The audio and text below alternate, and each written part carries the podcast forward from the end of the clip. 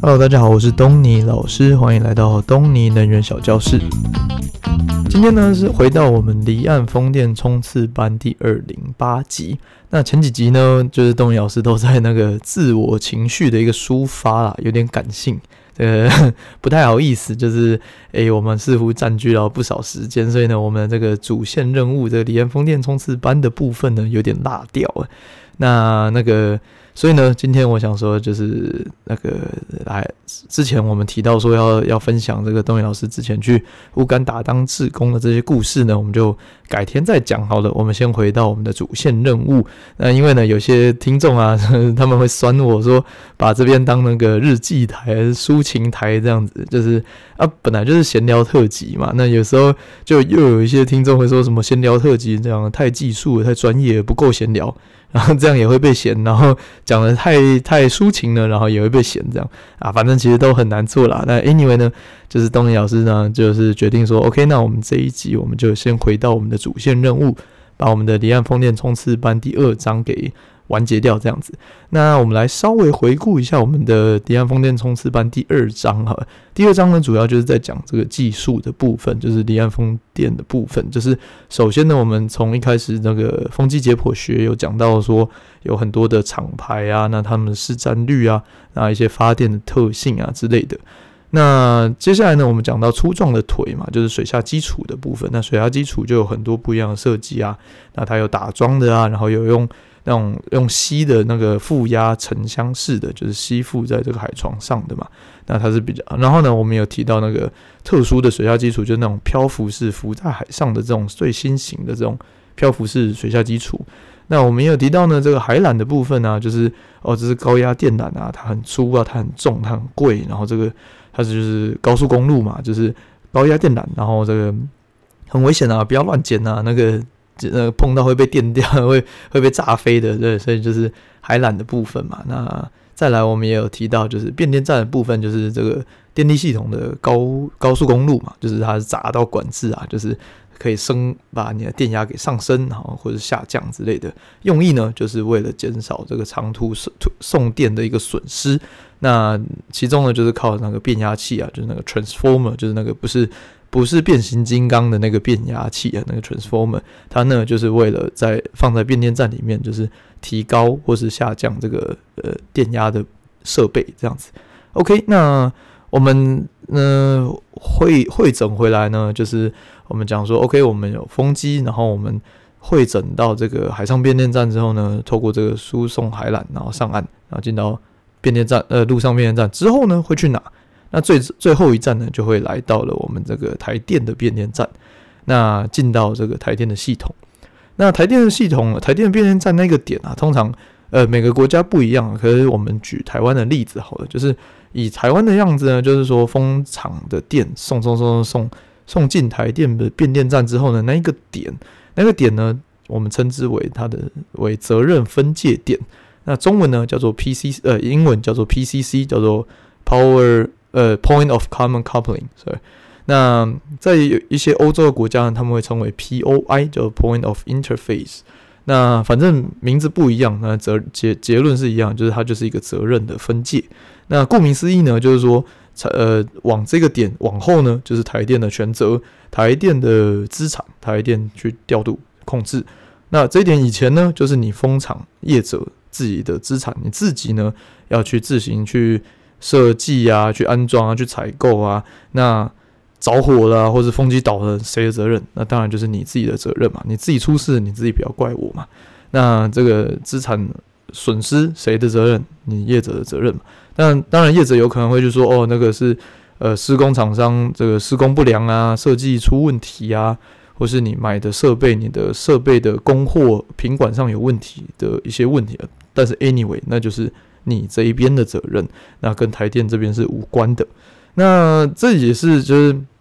题外话，我发觉就是台湾有一些蛮有趣的现象，就是说，就是 好像什么事情都可以怪到政府身上。就例如说什么像什么大楼垮掉啊，就是就是大家会怪建商啊，你应该是去怪建商啊，然后或是怪什么技师签证嘛，因为他是第三方的技师的背书嘛。那或是呢，你甚至你可以怪说什么哦，这个法规其实它。它不确实啊，它过时了啊，它或者不审查不够严谨之类的，你可以怪这个法规是不合理的之类。但是呢，其实不应该去怪政府说没有好好的帮你把关。那但是呢，在台湾很常会有一个现象，就是大家都会说哦，这个应该政府有责任要要要帮你扛之类的，反正就是蛮奇怪的一个现象啊。那 anyway，我就是要讲的就是说，风场怎么样，那就是风场的事情。呃，政府端呢，它就是设计好一个规则，然后你就照着这个规则去盖，照照着这个这个规则去设计去安装。那出事了就是你家的事，这样子。那 anyway，那我们讲说这个电啊送进这个台电的变电站这个责任分界点，那这个分界点上呢，它会它会有一颗电表，那这个电表呢，它就会记录着说你每一度电，你每个月。呃，发了多少电？那卖进台电的系统里面，啊，就会把它记起来。那同时呢，如果没有风的时候，就当然会有没风的时候嘛。没有风的时候呢，你的变电站的人员要不要吹冷气？设备要不要吹冷气？然后要有电灯，要紧急照明，然后要有除湿，这些都是用电。所以呢，其实有的时候呢，电会从台电灌回去，呃，风场端。那所以那一颗电表呢，它就是一个所谓的双向电表，它会记录着你卖了多少电，还有用了多少电。然后呢，每个月呢，它就会给一个账单。然后呢，就是它就是一个每个月的一个结账啊，就是银货两讫，就是你到底赚了多少钱这样子。那这个以上呢，就是这个钱的部分啊，那责任的部分。那关于这个电的部分呢，就是这个物理性的部分呢，就是电呢，它它会怎么走？它就是。一路走，从发电机一路走走到海缆，然后变电站，然后之后呢，进到台电的这个系统。那这个台电的电力系统呢，是一个极度复杂的电力系统。那我们称它为电网。电网呢，那英文叫做 grid。那这个电网是什么意思？就是你可以把它想象，就是你如果坐飞机经过台湾那个什么中部台中火力电厂那附近，或者你开车呃走国三，然后台中。呃，龙井那边吧，然后你就会看到说，就是哇，那边有遍布的那个高压电塔，然后还有很多的电缆，这样子，就是从上头看下来，它基本上就像那种呃蜘蛛网的概念啊，就是盘根错节。所以呢，基本上呢，我们会称它为电网。那电网呢，其实就是台电端的电力系统，就叫做电网。所以呢，无论你是离岸风电啊，你是太阳能啊、核能啊、火力啊，whatever，就是各式各样的发电。进到这个电网里面，你的任务就达成了。你那个进到你那个刚刚讲那个电表，它有计价，然后它又开始旋转嘛，然后就会计价。那它有记录起来，那你卖进去，你任务就达成。这有点类似说，就是哦，你种你你种一棵苹果树，然后你把这个苹果卖给 Costco 这种大型的通路商，然后呢，你的任务就结束了，你拿到钱结束。那至于呢，这个 Costco 它之后要卖给谁？要卖给什么巷口的呃水果摊啊，或者什么 Seven Eleven 的零售商或什么之类，对你来讲都不重要。然后呢，对于这个买苹果的人，他买到谁的苹果其实也不重要，反正他就是跟这些零售商买到一颗苹果。有啦，就是好像听说什么少数那些什么全联，他们有一些什么产地证明还是什么。农夫证明之类的，但但是就其实大部分的情况，你去菜市场买苹果，你不会知道说这颗苹果是谁种的。一样的道理，就是你是用电户，你在家里用电，你插插头去充你的手机，你不会知道说这些电呢，你是无法分辨它是核能的电还是八成是呃火力的，七三成是什么离岸风电之类的，就是。你它是它是，反正这些发电呢，只要进到电网里面去之后呢，这个就像是一个大染缸一样。你进到这个大染缸里面呢，你就无法被分割了。那这时候呢，就会有人问说：“诶，啊，那你什么叫做买绿电？我怎么知道我是不是买到真正的绿电？因为绿电呢，它其实是蛮有趣的，它就是我绿呃，我是绿能嘛，我是离岸风电，我卖电。”进到这个系统之后呢，它就进到这个大染缸里面啊，所以绿色就进去就变成一个呃混色灰色吧。然后，所以你那边想要买绿电，你是没有办法很清楚的买到你是绿电，除非我从我家直接拉一条线到你家。可是基本上这种状况是很少见的，基本上呢，所有的电都是进到台电系统，这个我们刚刚讲的电网，然后再出来的。所以呢，你如何知道说你是买到绿电的？那这时候呢，就有所谓的电呃绿电的凭证。那这有点复杂，就是你可以上网查一下所谓的电呃绿电凭证。那 anyway，它其实讲白了，它就是一种收据的概念，就是我们呃举例来讲，像我们上次呃闲聊特辑第十二集那个坏坏的碳一斤卖多少那里有提到嘛，就是比如说像台积电这种大型的。呃，公司啊，他们是 R 一一百，他们有承诺说他们要减碳嘛，他们有社会责任啊，他们要进入那个 Apple 苹果的供应链嘛，那所以呢，他们有这个责任要去要去减碳。那怎么减碳呢？就是买绿电嘛。那怎么买绿电？那就是来跟，就是说 A 离岸风电业者买。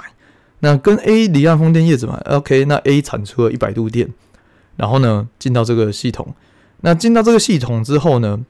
那台积电呢，它去跟这个系统，也就是台电买了一百度的电进来，OK，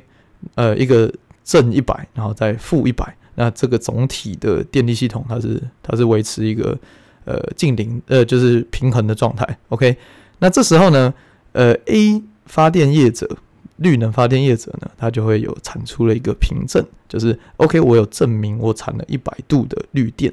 然后呢，把这个凭证送去给台积电。然后台积电就收到这个收支点，就是 OK，我确实有买了。然后之后呢，就给钱给这个 A。所以呢，其实从头到尾，台电的那个电网系统，它就只是一个呃一个高架桥啊，一个高速公路，就是你走过去而已。那不是重点，重点呢就是你一百进去，一百出来，然后拿到这个绿电的一个凭证。然后呢，台积电就会收集、收集、收集这些凭证，然后到处去买绿电。然后最后呢，假设过了一年呢之后呢，然后台积电它买了诶五百亿度的电，然后呢，它就收集起来这些，他也真的就把那五百亿度的绿电给用完了。然后呢，收集起来这些凭证，然后拿给 Apple，拿给苹果说：“诶，你看我我是乖宝宝，我有真实的用了这些的绿电，那我也有花钱给这些呃绿电的公司。”那我确实使用了这些绿电，这样子。那所以呢，以物理来讲呢，它其实电力是无法被被分割的。那但是呢，从一个商务面跟一个总体经济面来讲的话，我们刚刚讲就是这这些绿能，它的确产出了五百亿度，然后台积电也确实花掉了这五百亿度，然后也确实花钱给了这个。呃，这个绿电公司五百亿度的电的钱，所以呢，中间怎么样，你就把它想象成是一个黑盒子，就是它电流怎么流啊，这些电压怎么变，这不重要。反正呢，呃，电有进去，有花掉，然后呃，凭证有过来，然后钱有过来啊，这样就好了。就是中间呢，就是一个黑盒子，不重要了。那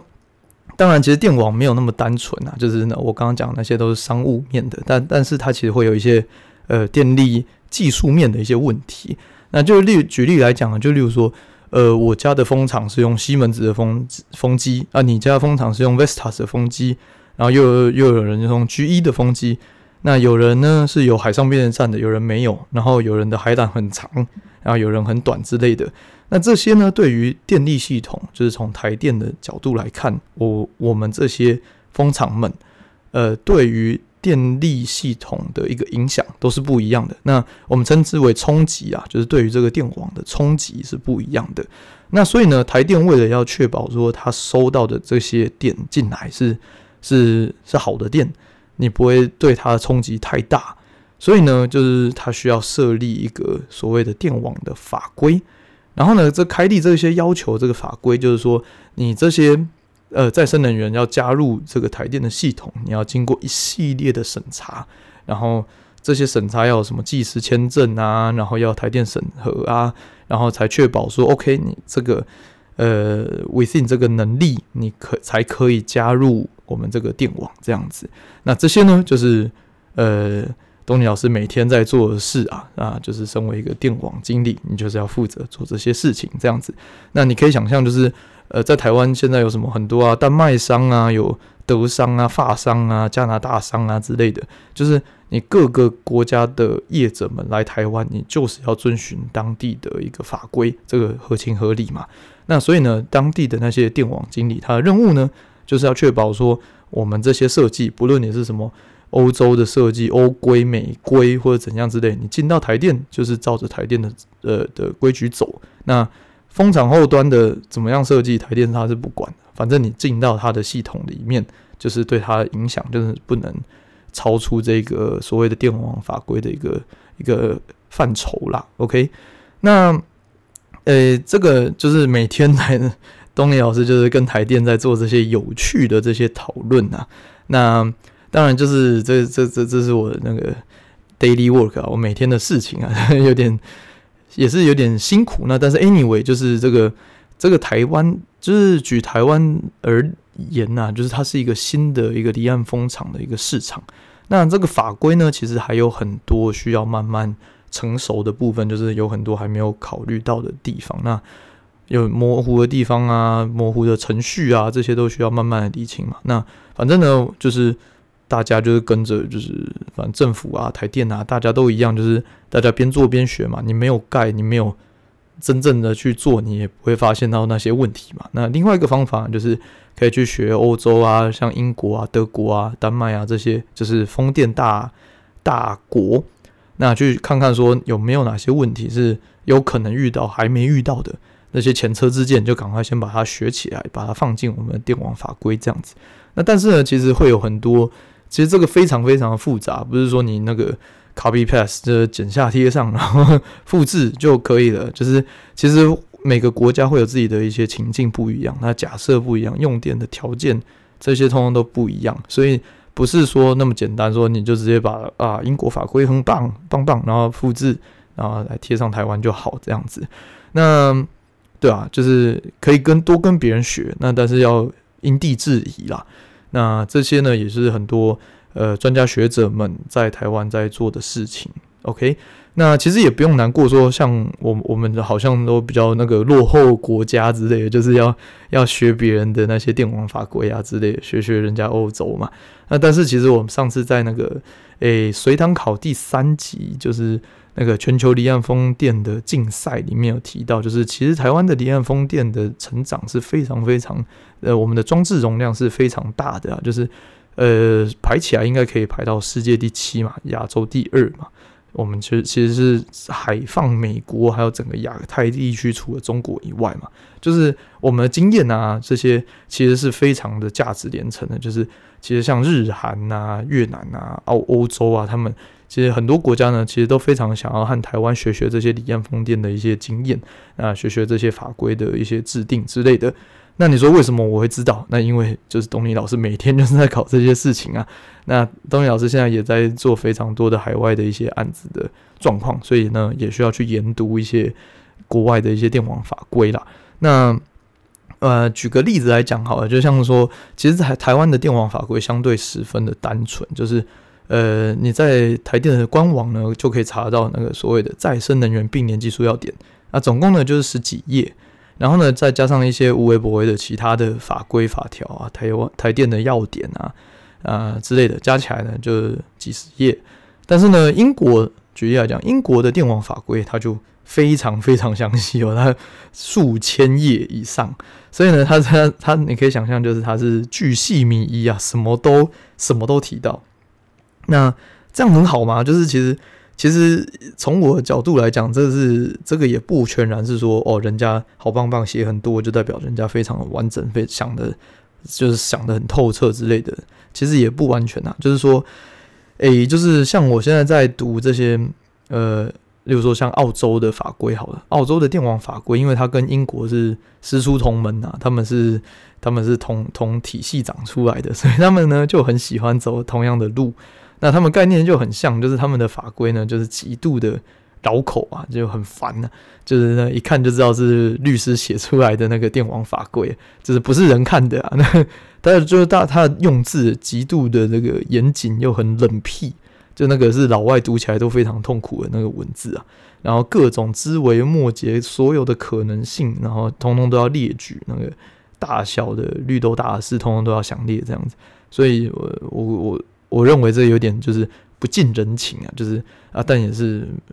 也是没有办法的事情。就是你去到那个国家，你就是要遵循那个国家的一个规则嘛。那其实也有一个原因，是因为说像英国啊或者澳洲这些国家，他们有电力市场的交易。那电力市场交易呢，就是一个极度复杂的地方，因为它就不止它就不止电力在里面，它就有钱流在里面，它会有期货。它会有时间在里面，所以它会有很多的变数啦。那这些变数加进来之后呢，就会让这个整个法规变得极度的复杂。那这个电力市场这个很复杂，这个我们以后有机会慢慢再讲好了。那 anyway 就是你可以想象，就是这个他们的电网法规，就是是由一群电机仔仔，然后加上一群就是呃证交所的人员，然后再加上一群律师，然后写出来的非常绕口的一个文字，所以你可以想象这是多么不算是人话的话，这样。非常的可怕，那但是这个就是东尼老师每天在在研读的一些东西啊。那 anyway，如果你有兴趣的话呢，如果你有这电机背景的话，你也欢迎加入我们这个电力的一个宅宅的一个一个一个行列啦。OK，那 anyway 就是我们这个离岸风电冲刺班第二章节这个技术的部分呢、也慢慢到了一个尾声。那我们有提到说，这个电啊从风机发出来之后呢，一路透过呃，海缆啊，变电站啊，然后进到台电的电网。那进到台电电网之后呢，就是由台电去做一些调度。那包含了就是如何输送啊，如何配送啊，那这些工作呢，就是台电的责任。那也很复杂，那也可以有机会慢慢分享。但是如果从一个离岸风电的角度来讲的话，其实我们送进去台电系统里面，就算是任务完成了。所以呢，我们这个第二章节，我们就算是完成。那下一章节呢，我们会来讨论一些，诶、对，就是我要跟那个东尼老师的老姐东东老姐啊、稍微讲一下，就是我们还没有结束，我们还有第三章。那第三章呢，就是诶、这个我们会讨论就是台湾的离岸风电开发的一些演进史啊，就是从古至今，我们到底呃有哪些呃游戏规则啊，然后有哪些状况发生，然后就是有怎么样的结论这样子。那可以分享一下从古至今的一些演进，那还还有的讲，所以大家就大家就敬请期待了。OK，好，那如果你有什么问题呢，也欢迎透过 Apple Podcast 五星评论来分享给其他亲朋好友。那有问题可以透过 Facebook 跟 Instagram 和东老师联络，那也可以透过我们抖内连结来请东老师喝一杯咖啡。好啦，那我们今天的课程就到这里喽，我们下次见，拜拜。